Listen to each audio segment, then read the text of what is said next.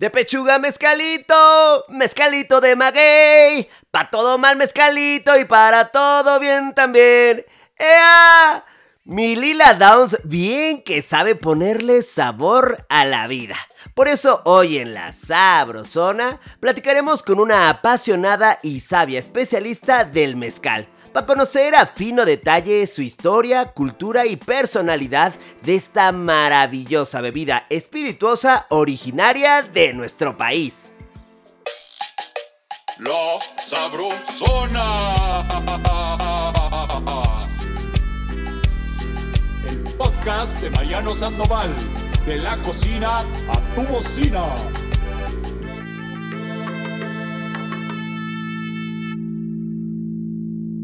¡Ay, ya lo sabemos! ¡Ya lo sabemos! Ustedes son unos loquillos de la pachanga. Por eso hoy nos cuentan cómo les gusta acompañar sus mezcalitos a la hora de la party. Que con su naranja, que con su sal de gusano, que con su chilito o solapas. Escuchémoslos. Sa,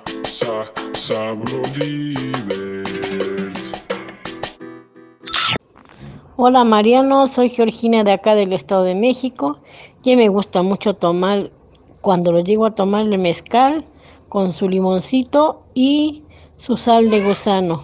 Saludos, suerte, bendiciones, compi. Pues verás que un buen mezcalito, muy rico con naranjita, pero solo pues igual está, está genial. Saludos.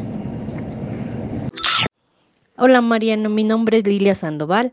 A mí me gusta el mezcal con su chilito piquín y chapulines en polvo. Le da un toque muy delicioso, muy tradicional de Oaxaca. Saludos Mariano. Hola Mariano, pues qué gusto saludarte. Eh, un saludo a todos los integrantes de la Sabrosona. Y pues aquí te saluda eh, Elena Mejía desde Iguala Guerrero. Aquí en Guerrero pues eh, es muy típico eh, probar todos los mezcales de sabores y obviamente el mezcal pues natural. Pero pues también es, es como una costumbre de brindar con, con el refrán que dice, para todo mal, un buen mezcal, para todo bien también. Y si no hay remedio, que sea litro y medio. Entonces, pues les mando un saludo y pues a ti también, Mariano, échale muchísimas ganas. Desde aquí, desde Iguala, te apoyamos mi hermana Fátima y mi hermanito Paco. Siempre te ponemos 10.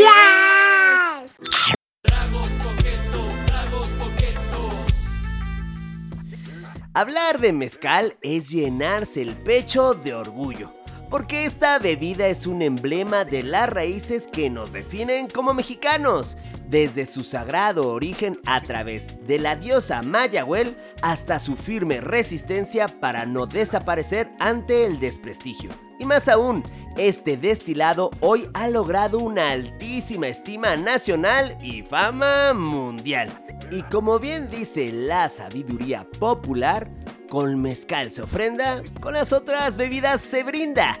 Hoy vamos a hablar con una expertaza en esta bebida cautivadora, que por su fuerte y aromático sabor desde el primer trago exige respeto a todo aquel que tiene el gusto de probarla. Laura Noguera, Lala Palabanda, es especialista en destilados de agave, columnista, juez en concursos internacionales y nacionales de destilados, asesora de marcas y de pequeños productores y productoras. También es consejera editorial para la sección Buena Mesa del periódico Reforma y es directora y propietaria de Casa Azteca México, un espacio profesional de cata, formación, asesoramiento y venta de selectos destilados artesanales. ¡Qué gustazo tenerte en la sabrosona, Lala! ¡Eh! Uh, uh, uh, Caray. Hola, hola. ¿Me escuchas esta felicidad? Estoy feliz de tenerte protagonista y de tenerte junto con los Abrolivers en este episodio dedicado a una de las bebidas más importantes e históricas que tenemos como mexicanos, papá. Y se trata de, por supuesto, el mezcal. Bienvenida, Lala. ¿Qué tal? ¿Cómo están? Mucho gusto y muchísimas gracias, Mariano, por invitarme, Ay, caray, mucho gusto de coincidir nuevamente, Lala. Yo estoy bien orgulloso, al igual que el barrio de la Independencia que te vio nacer y que ahora eres, caray, una estrella del mundo del mezcal. Pues mira, aquí estamos en estos caminos de la gana y donde la vida nos puso. Eso, eso, eso. Oye, a ver, vamos a comenzar por las raíces. Por favor, cuéntanos cuál es el origen sagrado del mezcal. Porque al ser un destilado, pues uno podría pensar, suponer que esta bebida no tiene antecedentes prehispánicos, pero no es así. No se vayan con la finta. Así que por favor, pásanos el chisme a detalle. Ah, bueno, pues em, eh, todo comienza con, la planta de, del, maguey, maguey o agave, que es lo mismo, eh, solo que agave se utiliza para el término científico de la planta y maguey para el término común. Esta, esta, esta planta pues nos dio la primera fue el pulque, ¿no? Que es lo más ancestral que tenemos es de la época prehispánica. Pero el mezcal nace justamente con la llegada de los españoles, 50 eh, años después, cuando ellos traen consigo los primeros alambiques que se conocían y que se inventaron en Asia para destilar esencias, perfumes, aceites. Entonces, en la dominación que tuvieron los españoles, los, bueno, más bien los moros, los españoles por 700 años al sur de, de, España, pues obviamente también eh, hubo este encuentro de, de, de, culturas, este choque, este, y pues nada, que Asia le regala a Europa el alambique para destilar para destilar alcohol, esencias, perfumes. Y Europa, pues al llegar los, los españoles eh, con mucha tecnología de, de, ese momento, traen consigo el alambique. Entonces, el mezcal empieza con una concepción como siendo el, el, el vino de mezcal, ¿no? Es, es, la concepción que se tiene, el vino mezcal. Entonces empiezan a, a hacerse las primeras destilaciones en, en el occidente de la República Mexicana Muchos pensarían que en Oaxaca, pero no, fue en el occidente de la República, Jalisco, Colima, Nayarit, Guanajuato. Entonces empieza ahí la historia de la tradición del vino de mezcal, ¿no? que así se le llamaba. En otros estados, bueno, pues se le decía mixcali, ¿no? O mixcali, que quiere decir eh, eh, planta cocida. Metal es planta, Ixcali es cocido, cocción. Entonces, mezcal quiere decir eso, planta cocida, pues porque se le hace una, en, su, en su fase de, cocción, se mete en hornos cónicos. Entonces, realmente empieza con la llegada de los españoles las primeras destilaciones en lo que es e, este México, ¿no? Que destila a la planta del agave. Oh, oye, pero también hay un par de palabras que significan mucho y seguramente a ti te llenan de magia y se trata de diosa Mayahuel. Sí, bueno, pues ella es la, deidad, más bien no es, no, es la diosa, es la energía, porque en la época prehispánica no existían dioses, eran energías. Entonces oh. están equivocados los, los, este, eh, pues los españoles que decían en ese momento que, que éramos una pues una cultura pagana, ¿no? Claro, porque ellos venían del catolicismo europeo. Entonces, ya, eh, ya en, los, las narrativas que hace eh, Bernardino de Sagún, en las cosas que suceden en la Nueva España, y también eh, Pedro de Alba y Ixtlilxóchitl, que son cronistas de la época, pues mencionan que son energías en las que creen todos estos pueblos prehispánicos, ¿no? O bueno, ya más eh, concentrados, que son los, los nativos de todas estas culturas que tenemos en Mesoamérica. Entonces, Mayahuel realmente es la representación de la energía del, del maguey como tal. Y bueno, ahí hay una leyenda, ¿no? Muy interesante que, resulta ser que Tzitzimín, que era la abuela de Mayahuel, le prohíbe tener contacto con Quetzalcoatl. Y ella, pues brevemente se los resumo, queridos amigos, Mariano, eh, ella lo desobedece y entonces se reúne con Quetzalcoatl, tienen amoríos mm. y van de chismosos, van de chismosos los, los, los 400 conejos ah, y entonces ella, ella manda otra vez a los conejos a destruirlos, pero Quetzalcoatl sí logra desaparecer, ¿no? Porque él podía convertirse en lo que quisiera pero Mayahuel no, y es, eh, es, eh, es, asesinada y roída hasta los huesos, quedando unos poquitos huesos. al irse estos roedores, estos 400 conejos, que bueno, al final sí pertenecen a esa familia como de roedores, pero grandotes, eh, los conejos, eh, llega Quetzalcoatl y recoge los poquitos huesos que encontró de ella y los siembra esperando que ella volviera a nacer, ¿no? Y no, pues resulta ser que nace la planta del, del, maguey, que realmente su nombre es metl, ¿no? Porque maguey es una palabra antillana de, las, las, Islas Antillas, entonces eh, no es este, de aquí, de, de México. Y eh, agave quiere decir admirable en griego, designado por el, botánico Carlos Linneo al ver que la planta desarrollaba una serie de, de, actividades diversas y proporcionaba también alimento, al techo con las pencas, este, con los hijuelos se trasladaban, el quiote también eh, tenía gualumbos, que son, tú los conoces bien, las flores de maguey que se comen. El mismo tronco se asa y es un dulce, la penca también, se utiliza para la Entonces, Carlos Linneo dice, hoy, dice en griego, dice, dice agave, admirable. y eso quiere decir. ¡Wow! Lala, eres una maestraza. Qué, qué emoción escucharte. Entonces, podemos intuir, puedo sospechar que justo de la energía Mayagüel es donde han tomado fuerza los maestros mezcaleros para, para resistir tantos años de desprecio y mala fama sobre esta bebida. Eh, por favor, cuéntanos cuál ha sido el origen de estas injurias, hijas, y cómo, cómo las han combatido las personas dedicadas a preservar, a salvaguardar el mezcal.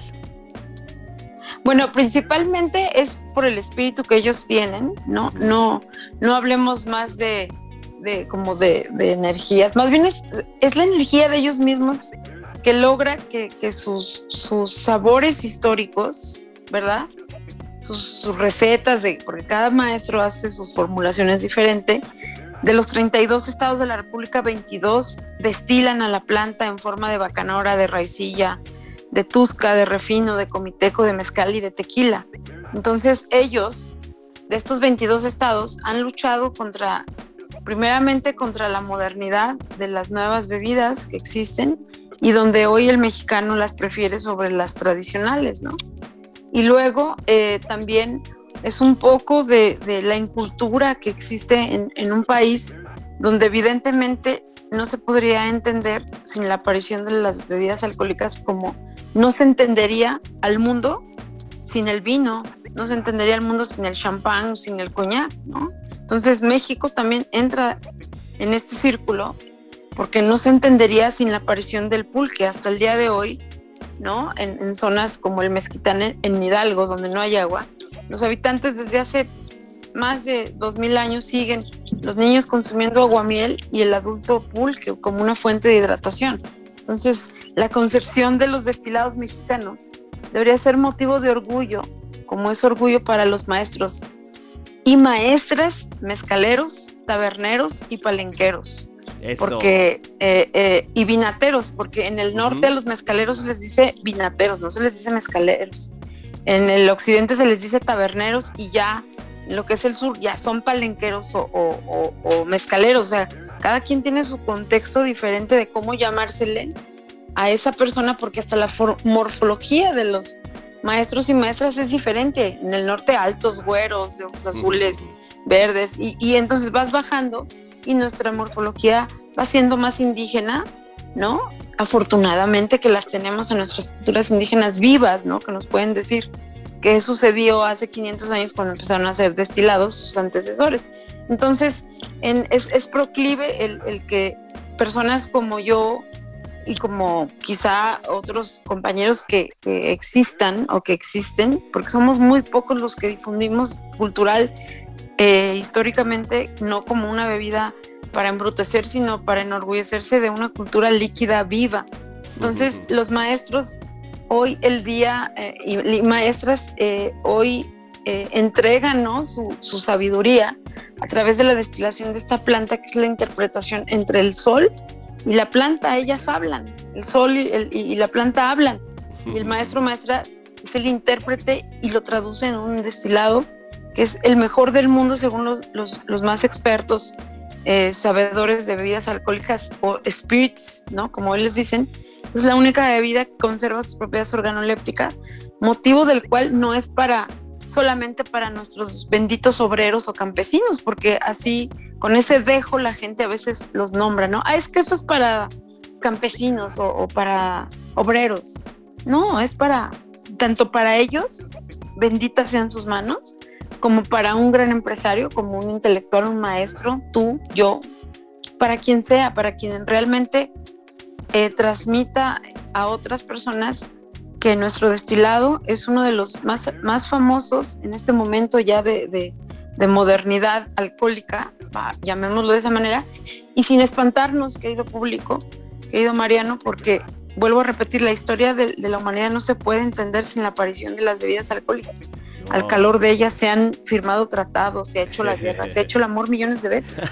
Prueba, prueba es que aquí estamos algunos, ¿no? Podríamos ser el resultado de un, ¿no? Entonces, hay que estar orgullosos de lo que tenemos porque un día ya no lo vamos a tener y vamos a querer tenerlo y lo que vamos a tener son bebidas industrializadas como es el 90% de las bebidas en el mundo son industrializadas, sí. ¿no? Entonces nuestra bebida todavía es artesanal, está hecha a mano, con el cariño y espíritu del el fuego, del agua, del viento, ¿no? De la misma tierra, ¿no? Que conserva la planta. ¡Ay! Lala, estoy emocionadísimo escuchándote. Qué bien, qué bien oírte. Eh, resuena, hace eco en el corazón, en la cabeza eh, tanto mía como de nuestros Abrolivers, este, esta fuerza de cada una de tus palabras. Y ahí voy. A ver, el mezcal se produce y se vende a través de grandes marcas, pero también el mezcal viene de pequeños uh -huh. productores, o lo que tú llamas, y lo hemos encontrado en tus entrevistas, impulso sostenible. Así es que desde tu expertise y para nosotros como consumidores de mezcal, Cuéntanos los aciertos y las desventajas de ambos lados. Danos el escenario, danos una fotografía, por favor. ¿Una fotografía comercial? Y la otra que es la, la artesanal, la del pequeño productor. Bueno, ante esta pandemia, queridos este, oyentes, ¿no? queridos amigos y amigas, ante esta pandemia, el día de hoy ya, ya, ya no tenemos que fijarnos tanto en en qué, qué, tan bueno es o qué tan malo es, ¿no? O qué tan famoso es y qué tan no famoso es, sino que hay que hacer país. Si a ti te gusta una marca en específico comercial, consúmela, porque detrás de ellos está la mano de un maestro o de una maestra y de sus peones o ayudantes. Detrás de una botella que es tímidamente nueva o tímidamente eh, de producción limitada, porque en el mezcal no hay producciones eh, de más de 10 mil litros al mes. O sea, con tres toneladas se hacen 100 litros. Entonces, sería muy absurdo producirlo en, en demasía, porque no se puede, la planta no lo permite, ¿saben? Entonces, ¿qué es lo que tenemos que hacer? Saber elegir de acuerdo al grado alcohólico. Entonces, vamos a ver las desventajas y desventajas ahora en motivos comerciales para que ustedes sepan elegir. Menos de 40 grados es un mezcal que no tiene una definición de sabores y aromas contundentes. Empecemos a comprar mezcales a partir de los 40 grados. Eso. Mezcales se, se, les llama también al vino mezcal más famoso que es el tequila, a la bacanora que es otro mezcal, a la raicilla que es otro mezcal, al comiteco que es un destilado también pero ese es de, de panela, con panela es piloncillo, uh -huh. con aguamiel, y la tusca de tuscacuesco, que también es otro mezcal. No metemos el sotol porque no es de agave, es un primo del agave que se llama sereneque o dacilirón, ¿no? Entonces, primero, situémonos, vamos a buscarlo por grado alcohólico, empiecen por 40, ¿vale? De, sí. ¿De, qué estado? Del que quieran. ¿De qué agave? Del que quieran. Eso. Pero atrévanse. Y después, en otra ocasión, en otra quincena, se compra una botella de 42 grados uh -huh. y luego una de 45, 48, 50 hasta 55. La norma oficial mexicana 070 del mezcal permite graduaciones de entre 35 hasta 55 grados, siendo la más alta. Entonces, tu experiencia de aromas y sabores va a crecer conforme crezca el grado alcohólico. No crean ustedes que al, al servirse uno de 50 grados, van ustedes a encontrar en nariz puro alcohol, ¿no? Puro, ay, esto es este alcohol Está bravo. puro. No, al contrario, van a encontrar ustedes a todo el perfume, todos los puntos que tiene el agave de acuerdo a qué tipo de agave es o maguey, ¿no? Entonces ahí tenemos que tú puedes, ustedes queridos amigos y amigas, Mariano, puedes tener tres mezcales de espadín. Fíjate, hasta los puedes tener de Oaxaca. Entonces tienes uno de 40, uno de 45 y uno de 50. Vean ustedes cómo cada uno empieza a elevar sus aromas y sabores de acuerdo a que va creciendo su grado alcohólico. No, no, no, no, no, no se deprime el sabor y aroma y no se acrecenta un, un aroma alcohólico, sino son los aromas y sabores, perfumes, amigos y amigas, que tiene el mezcal y sus sabores tan contundentes. Y les voy a decir una cosa, ustedes no necesitan de un sommelier o de un especialista para encontrar lo que tienen que encontrar en el, maíz, en el mezcal, bacanora, raicilla, tequila, tusca. ¿Por qué? Porque lo que hace el destilado de agave, el mezcal, es meterse a tu memoria dormida donde están tus recuerdos y los jala, desde tu infancia hasta tu adolescencia.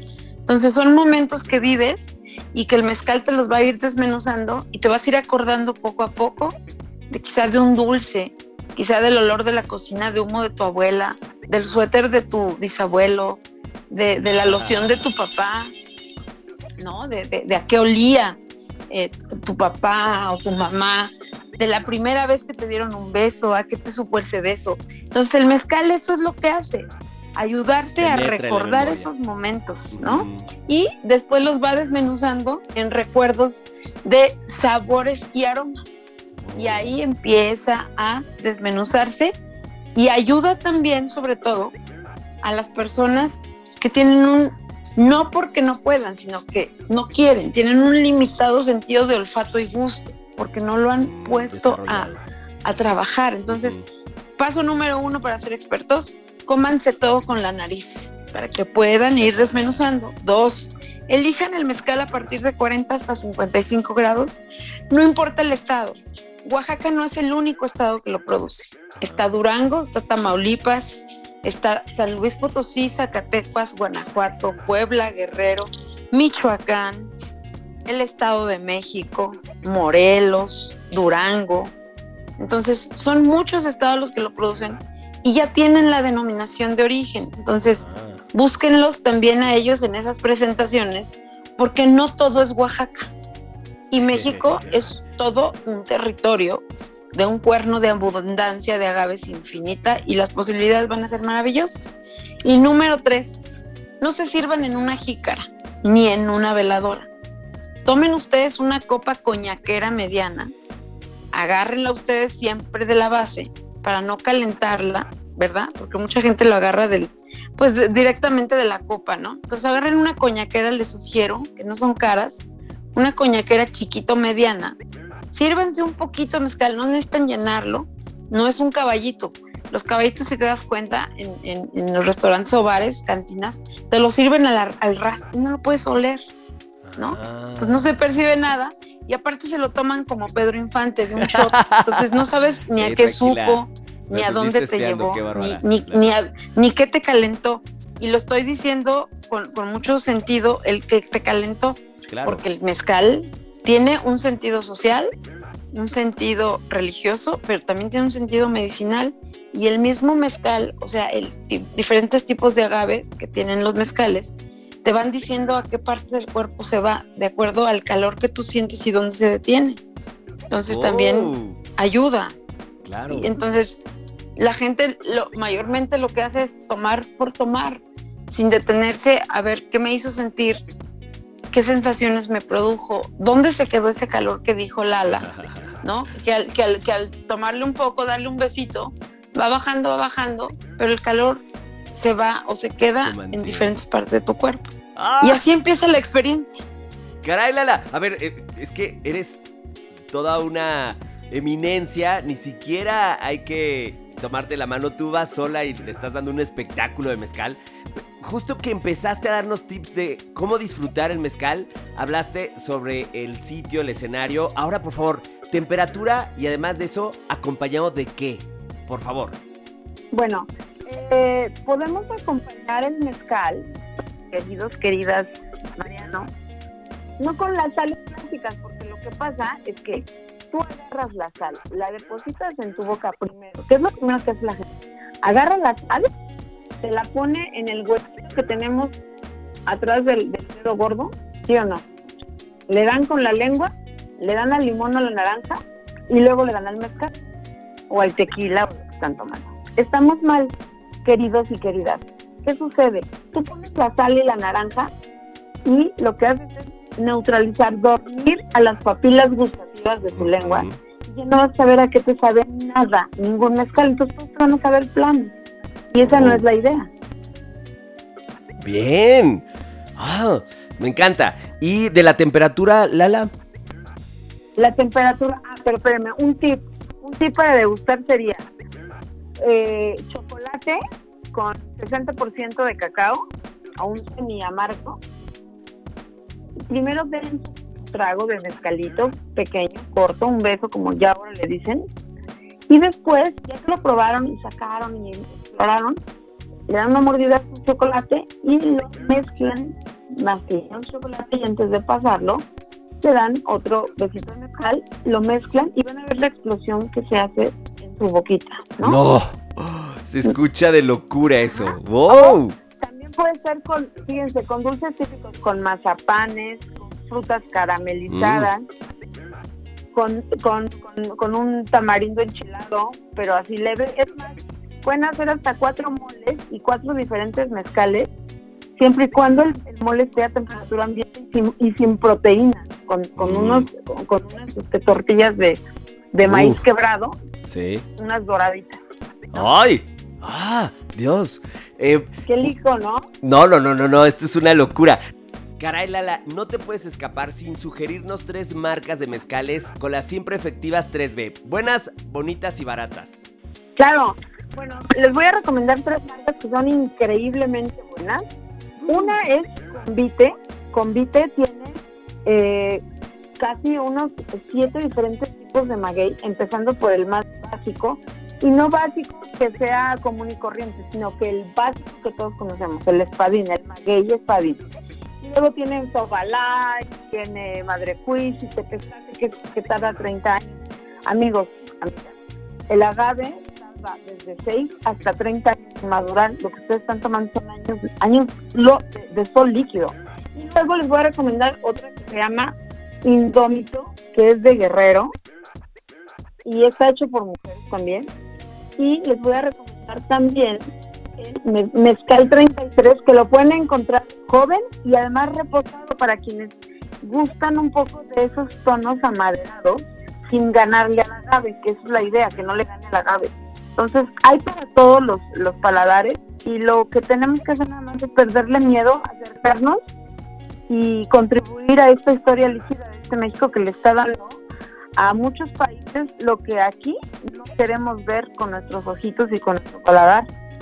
Entonces, tratemos de que hagamos país, que estos productores sigan enseñándole a sus hijos, porque de lo contrario, pues sus hijos al ver que no venden se van a ir a la delincuencia organizada y van a perder la tradición de elaborarlo y ya no se lo van a transmitir a sus hijos o hijas. Entonces, hagan país, consuman con educación, con cultura, porque eso les va a dar caché a las personas. El estilo se los da la forma de beber y de comer, pero finamente y con, y con conocimiento de causa. Antes de terminar este increíble episodio que nos has regalado, ha sido una patrona, una protagonista única. Por favor, cuéntale a la Chavi qué es Casa Azteca México y cómo la estás rompiendo con este increíble lugar eh, para darle fuerza y vida al mezcal y en general a los destilados de nuestro país. Claro, bueno, Casa Azteca, eh, Agavería, porque somos una asociación civil, bueno, soy, nada más trabajo ahí yo desde hace 12 años. No crean que es una mezcalería, está situada en Serapio Rendón 61 en la San Rafael, Corona San Rafael. Eh, es un atelier, atelier que es, es una casa de cultura, por llamarlo de alguna forma, eh, cultural. Es, es un lugar donde tú llegas a aprender acerca de todas las diversidades que existen de los agaves y de los destilados en general. incluso tarrones mexicanos, whiskies mexicanos, pasando por el pulque. Entonces yo lo que hago es educar a la gente en este sentido y dar cartas de instituciones. Hago cartas de, destilados para, para, diferentes eh, eh, restaurantes, cadenas. Soy juez en, competencias internacionales, dado a mi paladar, ya, representando a México, catando desde coñac hasta armañac. Bueno, entonces eh, lo que hace también Casa Azteca es reunir a pequeños productores huérfanos o huérfanas de marca, porque no tienen los recursos para hacer una marca, porque es complicado, no desde el sentido de que se puede hacer, sino de toda la tramitología que en este país existe para hacer una marca. Sin duda. Y además porque ellos quizá también tengan una visión de lo que es el diseño de una etiqueta. Y, y lo que hacemos también eh, es, ayudarlos a que encuentren y generen una etiqueta y un diseño que sea tan contundente que la gente cuando lo vea lo quiera, que sea un objeto de deseo, además del deseo de, beberlo, porque pues es, es, es, muy rico. Entonces, ¿qué hace eh, en, esto, eh, en este sentido? Es congregar a estos dos entes para que se forme uno nuevo. Nosotros no somos, bueno, no soy, porque nada más trabajo yo, no soy intermediaria, no vendo ni compro mezcal. Lo que hago es asesorar y asesorar desde la cultura. Entonces, esa es mi labor. Escribo para algunas revistas. Soy consejero editorial de, La Buena Mesa, de periódico Reforma. Entonces, también mi, mi, mi vínculo es aconsejarle, así como les aconsejo a ustedes qué beber, cómo beberlo, con qué y con y cómo hacer un maridaje, porque es la historia, así nos podemos pasar horas. Entonces, Azteca es lo que hace, acérquense. Eh, mis redes, arroba Lala Noguera en Instagram, en Facebook, en Twitter. Las dudas, este, sugerencias, yo con mucho gusto lo hago. Yo no cobro, el conocimiento no tiene precio, es gratis. ¡Aplausos a Lala Noguera! ¡Eh! gracias. Caray, somos fans. Terminando este episodio, voy a ir directamente a abrir un club de fans. Yo seré presidente. Todos los Sabrolivers pueden acercarse porque en verdad ha sido mágico escucharte. Eh, tanta fuerza, tanta pasión, tanto conocimiento. Mil gracias por tu tiempo, Lala. No, hombre, al contrario, y gracias a todos que, se permitieron eh, escuchar a una mujer, porque a veces. Eh, que cuando viene de una mujer a hablar de, de, alcoholes, eh, podría ser eh, un tanto raro, ¿no? Diferente, pero créanme que, también lo comunicamos desde la razón, también desde el del amor al país y a la tierra. Entonces, no somos feministas, bueno, yo no me considero feminista, soy femenina, pero abogo siempre que las mujeres podamos estar en todos los círculos posibles. Y el círculo, yo creo que del alcohol históricamente, pues es de reunión, ¿no? Entonces, la reflexión final es que el mezcal eh, hace conocidos a los desconocidos, hace hermanos a los, hace amigos a los conocidos y, y, a los amigos pues al final los hace hermanos, entonces hermanos en todos para poder apoyar al campo del maguey y a todos estos pues eh, traductores del sol y de la planta, ¿no? Para que sigamos teniendo historias y que ojalá que la planta y que el murciélago, que es su principal polinizador, subsistan, porque cuando muere el murciélago se morirán todos los agaves. Entonces, conservemos y respetemos, pero sobre todo eh, hagamos país. Ya, salud. Hermana Lala, la Sabrosona te acompaña siempre en cada una de las causas que mencionaste. Hasta pronto, Lala. Hasta pronto. No tengo tiempo para las cosas que no tienen alma, decía el escritor estadounidense Charles Bukowski. Y en este episodio conocimos que el mezcal es una bebida que con su historia, cultura y esplendor nos alimenta el alma con mucho sabor.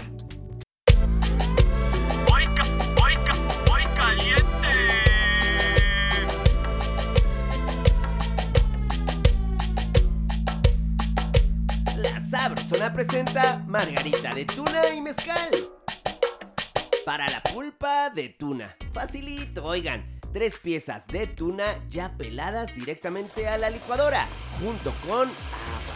Procesar hasta obtener una mezcla homogénea, parejita, como diría la abuela. Colar y reservar. Mientras tanto, en Ciudad Gótica, sí, en la licuadora añadir al protagonista de este episodio, Mezcal. un caballito. Pulpa de tuna. Sí, esa que nos echamos en la licuadora. Con sentidazo de casa, Limón. el jugo de un limón. Con el permiso de Winnie, Miel de agave. tres cucharadas. Y directamente del congelador, Hielo. una taza. Darle a la licuadora hasta obtener una mezcla lisita. Eh, duda existencial. ¿Ya listos para brindar? ¡Sí! Escarchar vasos con agua y sal de gusano. Servir margarita y si lo desean una muy punta decoración. Así es, con rebanadas de tuna. Saluda a la gente. Y esto fue La Sabrosona. De la cocina a tu bocina.